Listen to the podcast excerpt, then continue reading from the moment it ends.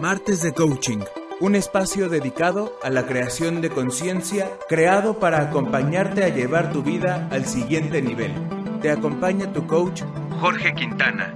Bienvenidos. Bienvenido, bienvenida a una nueva emisión de tu programa Martes de Coaching. Y eh, hoy vamos a hablar de un tema importante, interesante, que además va eh, pues de la mano con este, ah, con este fin de año en el que, bueno, seguido nos acordamos del balance de cuentas que tuvimos a bien hacer de, respecto a lo que en este ciclo sucedió cuando, cuando se va acercando este tiempo de, de guardar y de renovarse, etcétera, también vamos haciendo un, un examen, un análisis de lo que ocurrió. Y bueno, por este y por muchos otros factores, este, esta época final del año es la que eh, en la que surgen, bueno, la mayoría de lo que hoy hemos llamado los corazones rotos. Así que, bueno, eh, a propósito de la época, a propósito de que ya se siente el frío, a propósito de toda esta serie de circunstancias que nos invitan a mirar hacia adentro, he decidido llamar a este programa Cómo reparar un corazón roto. Durante esta emisión vamos a conversar acerca de qué para nosotros es tener roto el corazón, cómo funciona el corazón roto, qué es lo que sucede en este, en, en este estado de ánimo tan, tan melancólico que ya queremos que termine, pero muy dentro de nosotros no queremos que termine, etcétera. Y eh, pues por supuesto te daré mi punto de vista al respecto. Algo algo pasa con mi señal, pero sería bueno que tú me apoyaras a, no sé, eh, enviar un mensaje de, de WhatsApp o un mensaje privado por Facebook para saber qué te va pareciendo, qué tan descabellado crees que está este punto de vista y eh, cómo, cómo estás al respecto. Ay, Dios mío. Entonces, Vamos a ver ahora esto. Porque quiero ver los comentarios en vivo, pero el teléfono empieza a sonar. Hola Linda, muchas gracias por escribir. Buenas tardes a ti también. Sí, eh, eh, escribe comentarios en vivo, dime si no estás de acuerdo para que juntos construyamos algo distinto. distinto. Y pues bueno, eh, comencemos diciendo por qué es que nuestro corazón se rompe. Esto puede ocurrir por un millón de razones, así que vamos a, abordar puntos generales. El primero es algo que en coaching y en la ontología del lenguaje se llama un quiebre. ¿Qué es esto? Eh, la vida, nuestra relación, etcétera, va ocurriendo de determinada manera. Tiene cierto orden, digamos, normal, cierto orden natural al que le vamos a llamar transparencia. Cuando esta transparencia es, interrumpida, es cuando se, se, se sucede este quiebre, pues. Un quiebre muchas veces no nos causa conflicto, porque no nos damos cuenta conscientemente de que la transparencia se ha interrumpido para siempre. Eh, por ejemplo, un quiebre brutal, fuertísimo. Muchas gracias, Linda. Yo también lo creo y pues te pido que me des tu punto de vista. Eh, muchas veces este, este quiebre que generamos no nos pesa y por eso no nos rompe el corazón. ¿Cuál podría ser un ejemplo? Mi ejemplo típico que yo te quiero compartir cuando la normalidad o la transparencia cambia es yo me caso con alguien o me voy a vivir con alguien y entonces eh, comparto un nuevo espacio físico o si fulano o fulana llega a mi casa, yo comparto el espacio más íntimo que tengo, que es por ejemplo mi cama con alguien más. ¿Es terrible? No, pero no por eso la transparencia se mantiene, la transparencia se quiebra y es, y es una, una transformación que mi manera de vivir sufre para siempre y es algo brutal. Pero como no me causa problema, entonces lo dejo pasar. ¿Cuál sí es un problema para mí? Eh, yo tenía un empleo y después ya no tuve ese empleo. ¿La transparencia se interrumpió? Sí. Y eso probablemente me rompa el corazón, desde luego. Yo tenía una pareja y esa pareja se fue con mi vecino. Por supuesto que es, es una interrupción a la transparencia y esa sí me causa un conflicto y tal vez por eso estoy sintonizando este programa esta tarde. Es decir, una, la primera razón que vamos a enunciar esta tarde de por qué los corazones se rompen es porque las cosas venían ocurriendo de cierta manera, algo ocurrió y ahora cierta manera ya no existe, de cierta manera se transformó o se fue para cualquier otro lado. Eh, las razones por las cuales mi pareja se fue con el vecino o las razones por las cuales yo tenía un trabajo y ahora ya no lo tengo, nos pueden llevar años de estudio y años de trabajo interior y años de terapia y lo a donde vamos a llegar es a la solución, a, la a la respuesta de cuáles fueron las causas de ese quiebre. Eh, es interesante, es revelador y es sanador, por supuesto. Sin embargo, eh, cuando aparece ese quiebre, de todas maneras, y esto es lo que yo quiero mostrarte en principio, de todas maneras nosotros requerimos manejarlo. O sea, tú no puedes llegar a tu trabajo que podría ser si tu empresa es alguien muy, muy, muy avanzado y muy vanguardista en los recursos humanos, tú podrías llegar a tu trabajo y decir, ¿sabes qué? Lo siento, güey, tengo el corazón roto y no puedo trabajar hoy. Y alguien te puede decir, en una empresa novedosa y vanguardista y que esté centrada en ti como el capital humano, te va a decir, sí, por supuesto, tómate cuatro días. La mayoría de los lugares de trabajo, no.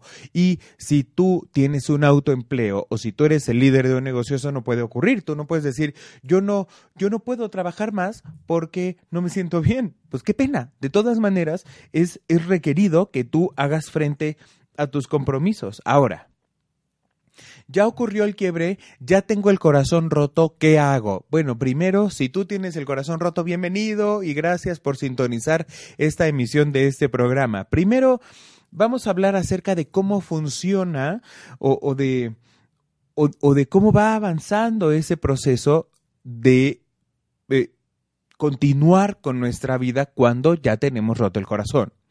Una, una nota al margen que quiero darte esta tarde es que no es lo mismo y nunca será lo mismo sentir dolor que sufrir. De nuevo, el dolor es una emoción nuestra, eh, es, es la capacidad que tenemos para nosotros darnos cuenta a partir de un movimiento emocional de que algo perdimos. El dolor sirve para nosotros darnos cuenta de que algo está, algo estaba y ya no está. Dolor cuando pierdo un empleo, dolor cuando cuando mi teléfono se quiebra, dolor cuando alguien que yo amo se muere, dolor. Sin embargo, aquí encontramos fuera de nosotros un entorno social y ese entorno social tiene ciertas exigencias para nosotros. Entonces, yo no puedo sentir todo el dolor que pueda sentir porque entonces mi hijo pequeño, conste que él no lo está haciendo, ¿ah? Yo lo estoy haciendo y yo estoy recibiendo la respuesta, yo estoy decidiendo al respecto, pero estoy en un mundo que me rebasa. De nuevo, mi hijo pequeño me tiene a un lado, yo estoy atravesando un episodio de profundo dolor y yo decido eh, no mostrar el dolor, es decir, no tirarme a mi cama a llorar, no buscar ayuda, no lo que sea. Oye, por cierto, ¿es malo tirarse en la cama a llorar? No, tírate.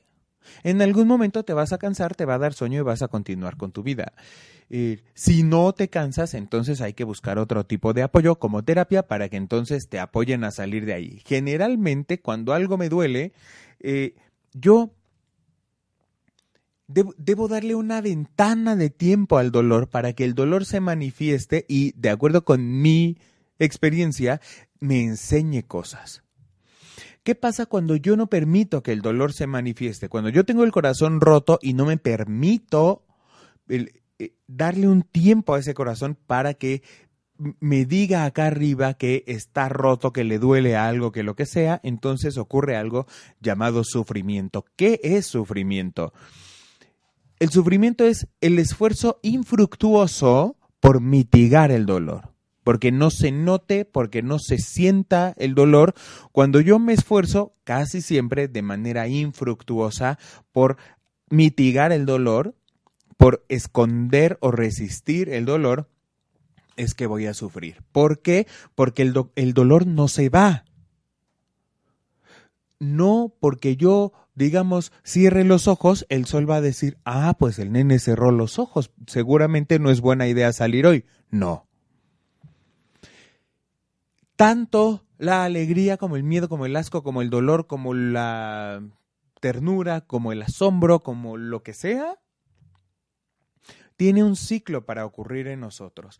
Cuando negamos el dolor, lo que obtenemos a cambio es sufrimiento porque por un lado me duele y por el otro yo digo, no quiero que me duela y por un tercero tal vez yo digo, me duele, pero no quiero que me duela, pero me sigue doliendo. Y ese es uno de los grandes problemas que atravesamos cuando el corazón se nos rompe. Si me duele, me duele, punto. Es más, eh, hay quien dice, es la verdad lo que yo creo, que el, el, síntoma empieza de manera interna o emocional en nosotros. Pero llega el momento en que el trabajo emocional no es suficiente. Pensemos en esto. Yo, eh, más allá de la somatización y de todo este rollo, yo estoy muy triste porque tengo el corazón roto y entonces no como. A mí evidentemente no me pasa, pero hay gente en la vida a quien sí le pasa. Sale. No como un día, dos, una semana, etcétera. ¿Hay problema? No. El, el el ser humano si duerme adecuadamente y si, y si bebe líquidos puede aguantar un mes sin comer si quieres. Además, tampoco es tan drástico, pero pensemos en ese ejemplo. Después, cuando yo eh, desarrolle, por ejemplo, anemia en cierto grado, no va a bastar que yo vaya a terapia o que yo encuentre mi propósito en la vida para continuar. Yo voy a requerir un tratamiento a nivel físico.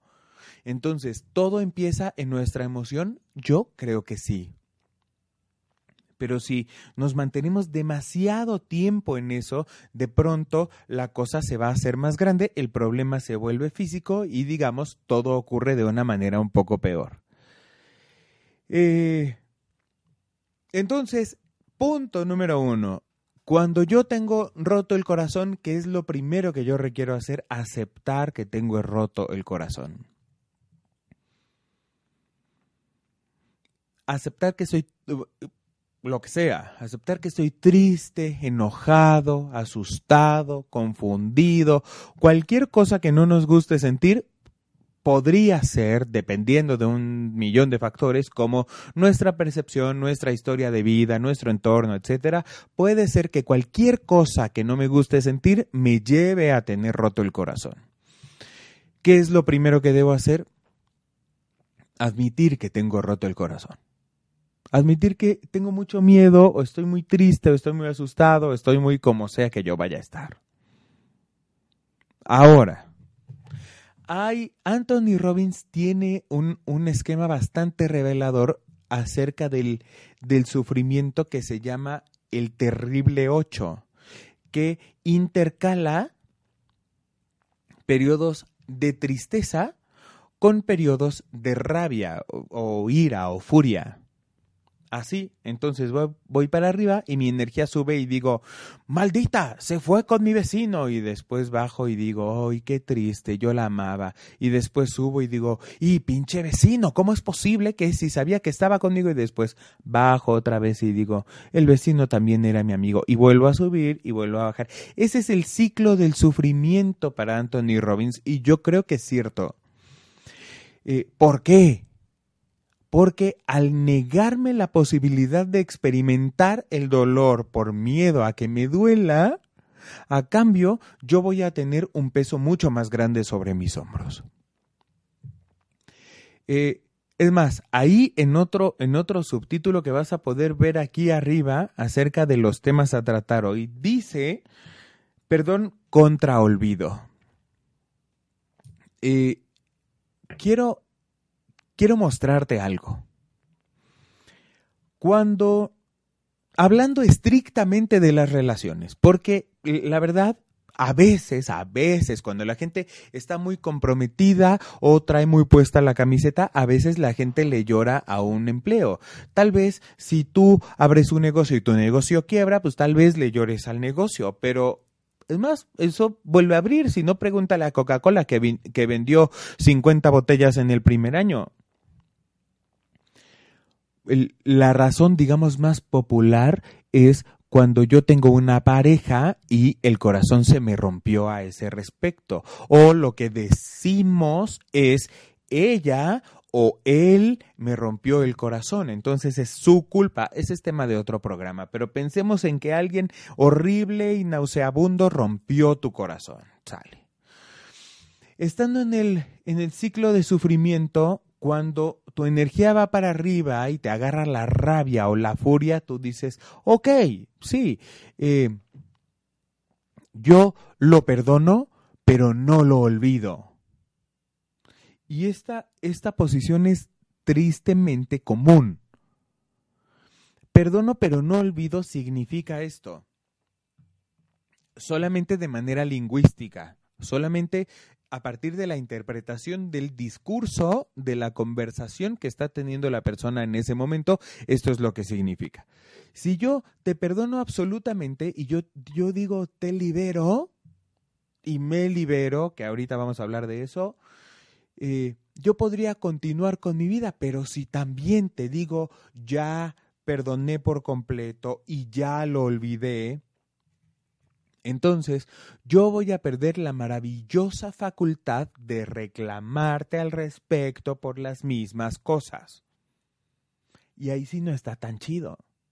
No es tan cómodo que yo te diga, ok, te perdono y nunca vamos a volver a hablar más de esto en la vida.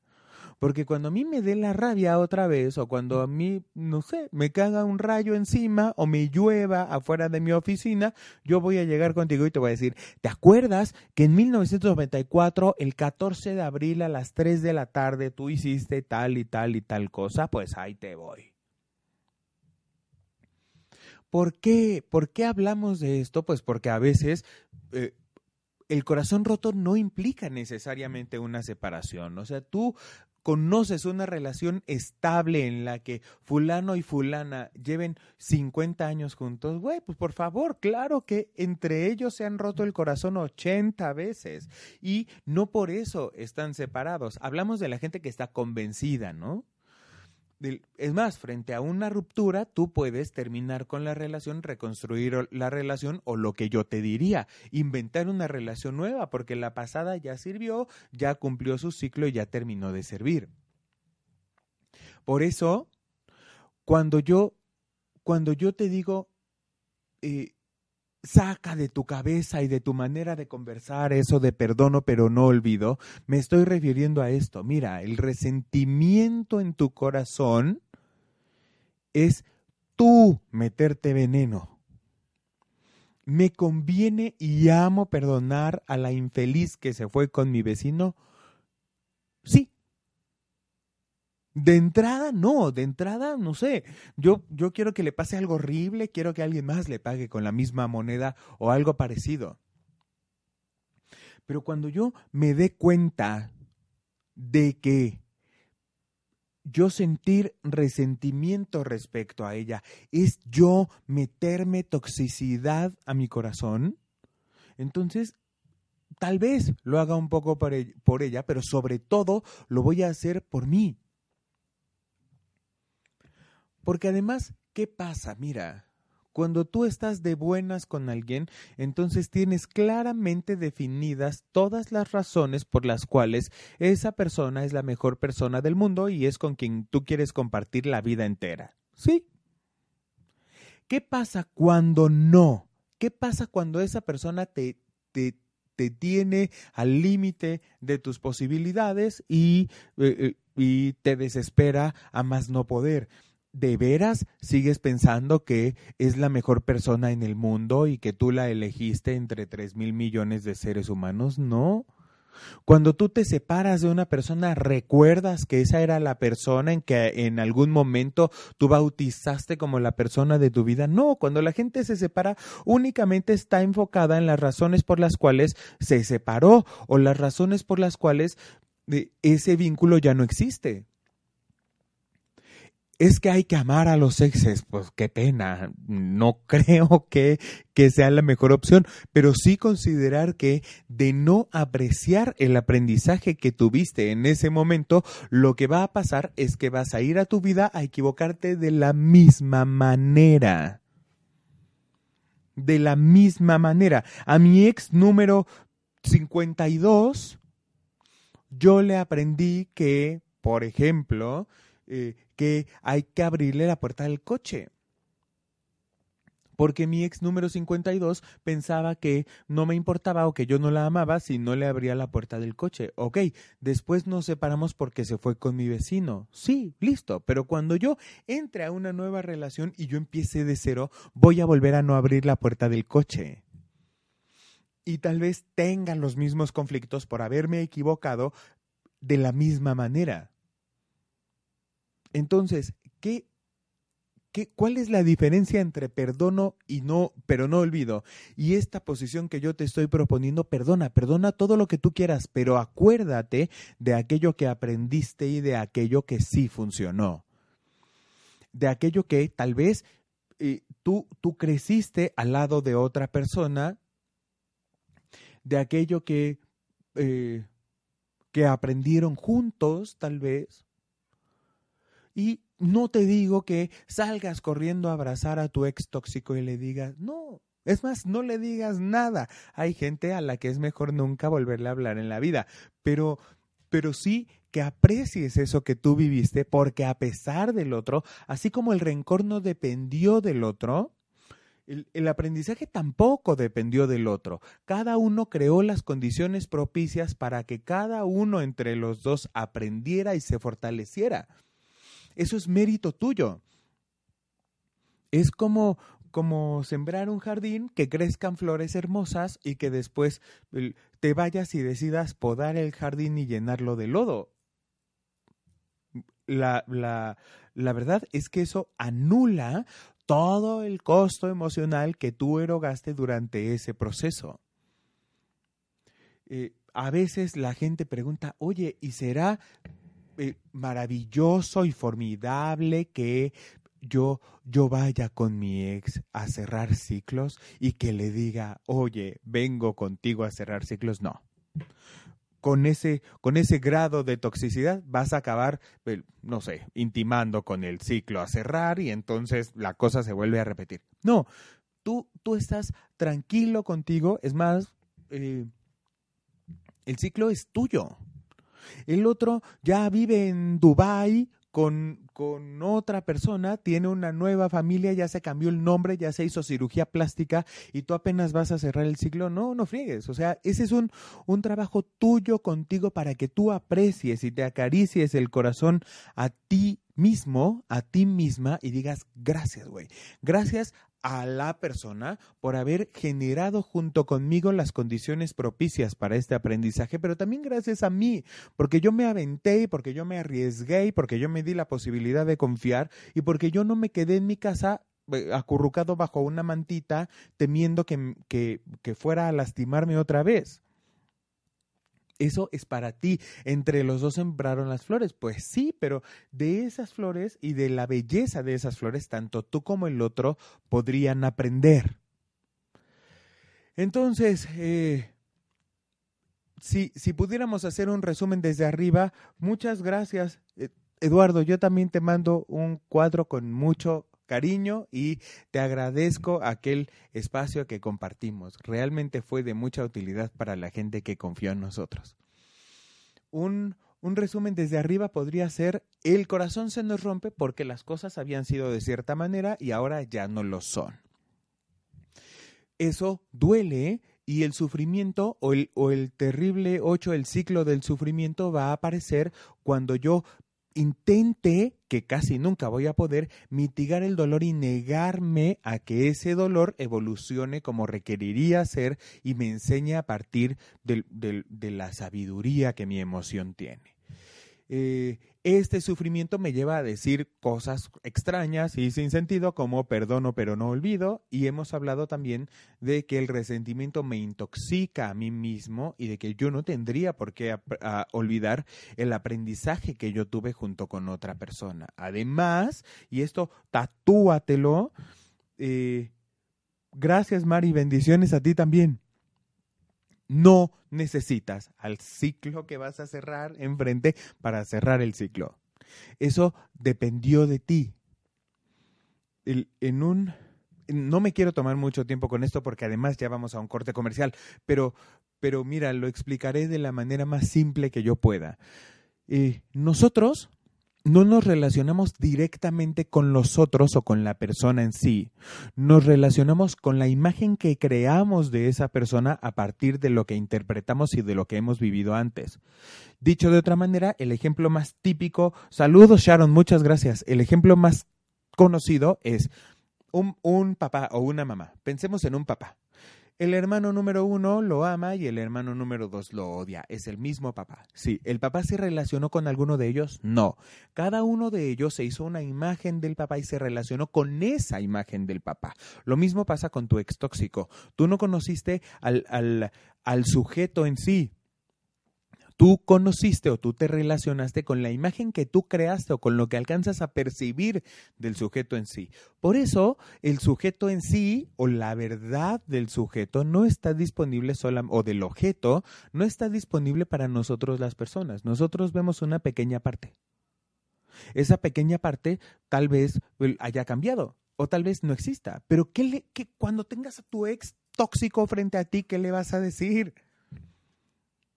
Mejor tú asumes a partir de la propia responsabilidad con tu vida la, la, la gratitud del aprendizaje obtenido y sueltas ese, ese momento y ese rencor y lo que sea para continuar con tu vida y a mí me parece que es algo mucho más sano.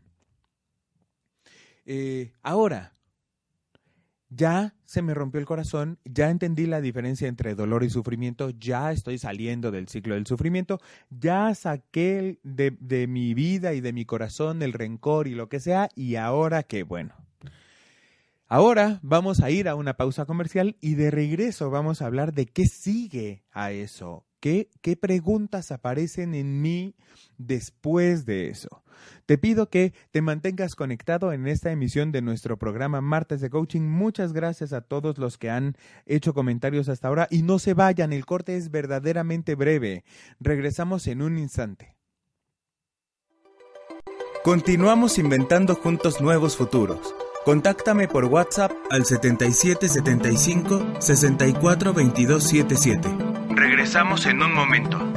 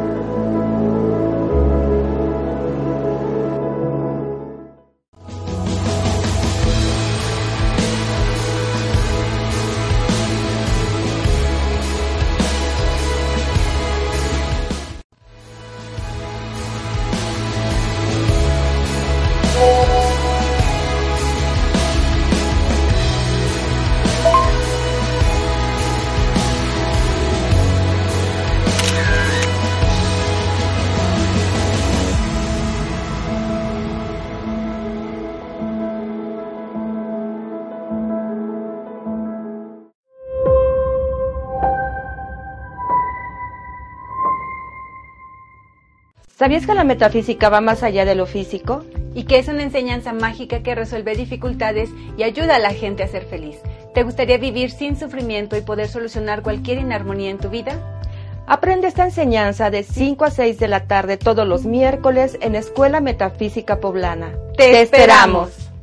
Hola, soy Ana Ortega. Te invito a vivir tu presente continuo y conquistarlo con una sonrisa. Lo más importante es darnos cuenta de todo lo que está pasando fuera de nosotros y así podemos comprender las conversaciones internas que hay dentro de nosotros. Aquí, Amor en Libertad, todos los lunes a las 9 de la mañana por un radio. Hola, soy Ana. Continuamos inventando juntos nuevos futuros. Sígueme por Facebook como Jorge Quintana Coach. Estamos de regreso.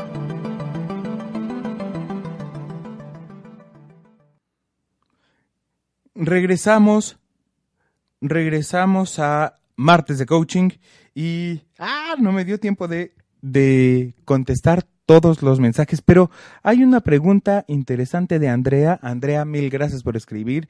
¿Cómo puedo hacer cuando ya me rompieron el corazón y ya perdoné y olvidé, pero queda ese miedo de que lo vuelvan a romper? Eh, mira, en mi opinión, ese, ese miedo existió antes, tal vez. Y si existió antes y ahora volvió, digamos que ese, ese miedo que al final deviene de un juicio se ha fortalecido. Y la única salida que queda es que si tu vocación es compartirte con una pareja, te vuelvas a aventar. Pensemos en un, en un ejemplo, mira, a quien yo he entrenado y quien ha confiado en mí más bien para que yo lo entrene o para que yo tenga un proceso de coaching con él, hemos hecho un ejemplo parecido muchas veces. Eh, yo estoy aprendiendo a andar en bici. ¿Qué va a pasar si estoy aprendiendo a andar en bici? Voy a empezar, voy a pedalearle un poquito y después me voy a dar un madrazo. Tengo dos opciones, dejar la bici arrumbada y nunca más volverlo a intentar o aventarme de nuevo a sabiendas de que eso me podría pasar. Y en este, en este caso eh, es es importantísima esta pregunta que tú haces porque justo lo que viene después de sacar el resentimiento y de limpiarme y de soltar ese momento anterior es algo que nosotros conocemos como la crisis existencial o lo, que se llama crisis existencial. ¿Qué es? Empiezo yo a hacerme preguntas, eh, digamos, trascendentales para mí, como cuál es mi propósito en la vida, quién soy, cuál es la vocación a partir de la cual yo quiero vivir. los semiólogos, el doctor Alfonso Ruiz Soto señala tres vocaciones de vida distintas, o soltería, o pareja, o familia. Cualquiera está bien, pero preguntas como esa yo me voy a empezar a hacer. O sea, de veras yo quiero estar en pareja, de veras quiero tener una familia, de veras yo quiero estar soltero, de veras era mi vocación una quizá y ahora ha cambiado por otra. Podría ser. ¿Cómo le hago? Pues mira, esto suena catastrófico y suena horrible, pero la vida sigue pasando si yo decido, a partir de mi responsabilidad personal, darme un tiempo de 80 años de no salir con nadie más hasta que yo sane, ok. Hay un, un, un doctor que se llama, ahora verás, creo que se llama Eduardo Calixto, un señor inteligentísimo, doctor en neuro no sé qué, que incluso ha, ha, ha investigado que hay una, una tabla de desintoxicación para vivir el duelo de una manera fisiológica. No, no estoy muy enterado de eso, pero es más o menos así. A, a los hombres les toma un mes de desintoxicación por cada año que vivieron con una pareja. Entonces, si yo estuve 10 años con fulana de tal, entonces me va a tomar 10 meses. A las mujeres les toma entre 3 y 4 meses por año, güey. O sea, es, es cierto y está demostrado por él que, y por otros seguramente, que eh, requerimos un periodo de pausa también, un periodo de desintoxicación. Los, los Tao y la gente como de muy la energía y cosas de estas señalan que hay un, un anclaje de hasta siete años a nivel energético con una pareja sexual que tú hayas tenido. Eh, yo, mira, yo veo el currículum de Calixto y yo le creo. Eh, yo veo que el Tantra existe desde hace 5.000 años y yo le creo. Yo veo que hay personas que se tomen un tiempo para vivir un duelo de una manera consciente y sana, no. Pero lo que yo lo que yo puedo sugerirte es primero pregúntate, porque esto sí lo sé de primera mano. Eh, la cosa va más o menos así. O en, en mis lejanos tiempos de juventud la cosa funcionaba así. Primero, ¿me gustas? No, primero me caes bien. La, tú estás en la secundaria y volteas a ver a la niñita de lado y la niñita dijo, ah, sí, me caes bien. Sale. Cuando pasas de nivel, entonces ya le gustas. Y cuando pasas de nivel, entonces ya te aprecia y después ya te quiere. Y después de un montón de circunstancias y de miles de pesos invertidos en flores y en chocolates, ya te ama, ¿no? ¿Qué pasa con nosotros? Que si yo ya voy en el te quiero o yo ya voy en el te amo, y dejo una relación con la que llevo, digamos, cinco años y después conozco a alguien en el metro, a la semana o a las dos semanas yo voy a querer continuar la relación desde ese te amo. Y eso es un craso error. Eh, por eso, una vez, como, como decía Andrea acá en la pregunta, que yo me he permitido soltar, recuperar el aprendizaje y todo lo demás, van a empezar a surgir en mí, a propósito de la crisis existencial que aduzco, una serie de preguntas fundamentales para mí en este momento de mi vida que a mi parecer hay que hacernos con cierta periodicidad todas las personas. Esto es lo que quiero para mí. ¿Qué es lo que yo tengo que ofrecerle al otro? Eh, no sé, ¿por qué vivo donde vivo? ¿Por qué como lo que como? ¿Por qué mi color favorito es el azul y no el guinda? ¿Por qué? Y cuando yo tenga definida una oferta, que yo puedo proponerle al otro, entonces ya no me voy a meter en camisa de once varas. Voy a hacer promesas meridianamente claras que voy a estar dispuesto a cumplir, porque desde otra posibilidad, lo que quiebra el corazón entre una persona y otra es una promesa que se rompió. Esto es solamente una perspectiva, pueden pasar muchas otras cosas, etcétera, pero cuando en una relación uno sale jodido y con el corazón roto es porque éste le había prometido algo que después no cumplió. ¿Eso qué tiene que ver con que se haya ido con la vecina? Güey, te dijo solo voy a salir contigo y se fue con la vecina. Pues por supuesto que es una promesa que se rompió te dijo, yo voy a respetarte, pero te aventó una chancla en la cara, pues por supuesto que una promesa se rompió. Ahora, ante un corazón roto o ante una promesa rota, ¿cuáles son las posibilidades que tenemos? Hay, hay gente que se pregunta seguido, o me pregunta a mí, imagínate, oye, ¿qué hago? Tengo el corazón roto, fulano de tal hizo una promesa, me la rompió, guau, guau, guau, guau. ¿Debo dejarlo? Yo digo, no sé, ¿qué quieres hacer tú? ¿Por qué?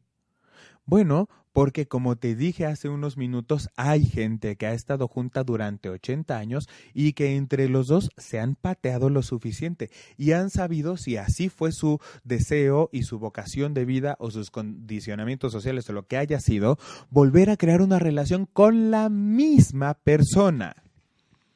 ¿Quiere decir que si yo me vuelvo a arriesgar a amar a alguien y a confiar en alguien, tiene que ser con alguien más? No, no. Puede ser con la misma persona. ¿Tiene que ser con la misma persona? Tampoco. Porque a partir de que tengo todo revuelto y a partir de que me agarra la crisis existencial y a partir de que yo me hago esas preguntas que, que me que me mueven que me invitan a pensar que lo que sea, por supuesto que voy a obtener promesas nuevas. Y eso, gente, no está mal, es maravilloso.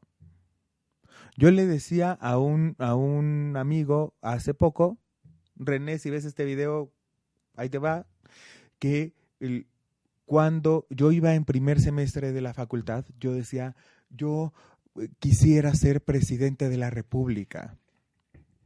Y era cierto. Y en ese momento eso deseaba. ¿Qué ocurrió cuando ya no iba en primero, sino iba en cuarto o en quinto? Yo dije, yo quiero ser ministro de la Corte. Y en ese momento eso estaba bien. Ahora te digo, soy maravillosamente feliz porque la gente me paga para conversar conmigo. ¿Tú quieres lo mismo que hace 10 años? No. ¿Tú eres el mismo o la misma que hace 10 años? No. ¿Qué es lo que hay que hacer? Preguntarte cosas. Oye, pero mis respuestas van a estar dirigidas por, por mi, no sé, por, por el entorno en el que vivo. Sí, así es la vida, así es el mundo y ese es el juego que hay que jugar. Oye, tal vez mis respuestas están condicionadas por algún otro factor, desde luego. No podemos vivir aislados de este sistema maldito que nos condiciona y nos controla. Claro que no, hay que jugar el juego que nosotros tenemos disponible para nosotros. Porque una vez que tú sacas de tu vida una relación o una circunstancia, lo que sea, para que algo distinto ocurra para ti, te va a quedar un vacío. Y ese vacío, como todo lo que está incompleto tiende a completarse, hay que saciarlo de otra manera, hay que llenarlo con algo más. Y en lugar de que metas otro clavo en ese mismo vacío, conviene que te preguntes, ¿con qué lo quiero llenar? Mira, hay e, esto no sé, o sea, sale en la tele o en el Twitter todos los días. Hay gente que un día dice, me gustaría tener una esposa y cinco años después, como Ronaldinho desea tener dos, o ahora quiere tener un esposo, o ahora quiere estar soltero diez años, qué sé yo. Pero decidas estar solo con una pareja o con cincuenta, decidas tener familia o no, lo primero que tú requieres hacer es mirar hacia adentro y hacerte este tipo de preguntas. Este, este tipo de preguntas que nos da flojera o nos da temor o nos da tristeza hacernos. Y que leas por ahí algo de quien tú admires, ¿lo vas a tomar como un manual para tu vida? Pues tal vez no. Pero todo, todo, todo, todo, dicen los budistas, tiene un ciclo que va más o menos así. Todo nace, todo cesa y luego se va. La ruptura de tu corazón, si tú permites que el ciclo avance como debe avanzar, va a nacer, va a cesar y se va a ir. Y después de que se vaya, después de que con tu hoja del rotafolio rayada tú le des la vuelta y quede una hoja en blanco, un lienzo a tu disposición, ¿qué es lo que tú vas a escribir ahí? Ese tipo de preguntas son las que, las que hay que hacernos en caso de que tengamos el corazón roto. Y es mucho mejor, antes de que, de que te lo rompas, es mucho mejor hacerte esas preguntas en tus cinco sentidos. A ver qué sale. Eh, muchas, muchas gracias a Dolly. Hola, Dolly, bienvenida de también a Nacho, saludos hasta San Luis Potosí, muchas gracias, muchas gracias por sus comentarios. Andrea, eh, espero haber respondido tu pregunta. Sharon, Eduardo, Ale, hola Ale, Linda, Luna, muchas gracias a todos los que han estado al pendiente de esta transmisión. Todavía no se vayan. Eh, si no he respondido tu pregunta, Andrea, te pido que me envíes un mensaje privado y te avientes toda mi respuesta automática de los servicios que se ofrecen desde mi página de Facebook. Eh, pronto tú vas a, recibir noticias porque ya escuché cosas como de solo eh, cinco lugares en la magia del encuentro. Ok, güey, diez. ¿Cómo diez? Bueno, entonces vamos a hacer algunos, algunas reuniones que van a terminar en una conferencia grande, grande, grande para poder enviar el mensaje de este tipo de preguntas a una cantidad más grande de gente y después de ahí, por supuesto, sí vamos a abrir el enrolamiento a un proceso más, más pequeño. Me gustaría que hubieran más espacios disponibles para más gente, pero pues no, no podemos vivir juntos, ¿ves?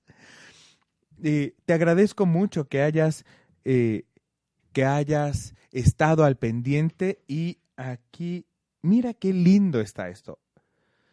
Bendigo esa situación, estoy con la persona que me rompió el corazón y me dejó mucha enseñanza. Dejé de ser víctima y estoy completamente feliz. Puedo sonreírle y decirle te amo. Esto es posible.